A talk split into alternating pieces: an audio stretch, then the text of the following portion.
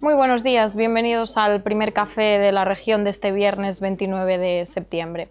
El periódico de hoy abre con el sector del transporte y es que la falta de relevo generacional condena al colectivo.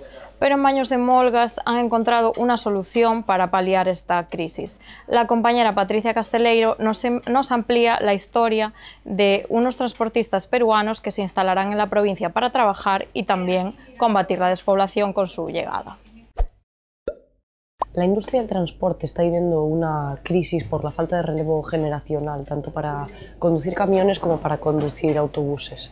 La media de edad actualmente en la provincia es de 54 años y en los próximos 5 años se jubilará casi la mitad.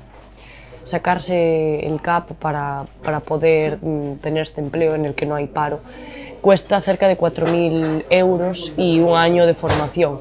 Por lo tanto, es difícil para los jóvenes acceder a este, a este trabajo. En la página 3 llevamos la historia de 20 peruanos que se trasladan a baños de, Molga, de Molgas para formarse y comenzar a trabajar como transportistas.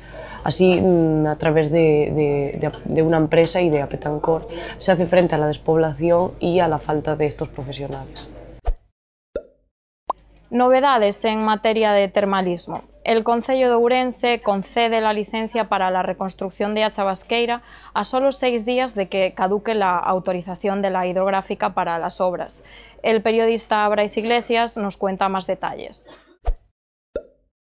El Concello de Ourense dio por fin la licencia para reconstruir las termas de Achabasqueira que se calcinaron por un incendio en abril de 2019.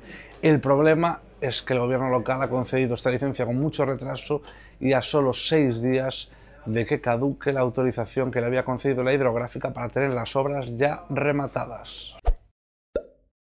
En el resto de páginas del periódico de hoy también podrán encontrar una entrevista con el director de OUF, que, de LOUF, que precisamente arranca hoy a las 8 con una gala en el auditorio de Urense.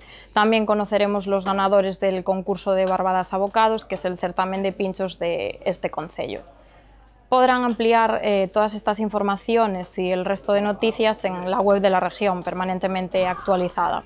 Que pasen un buen fin de semana y si tienen oportunidad disfruten del Festival de Cine de Ourense que ofrece estrenos internacionales durante toda la semana. Muy buenos días.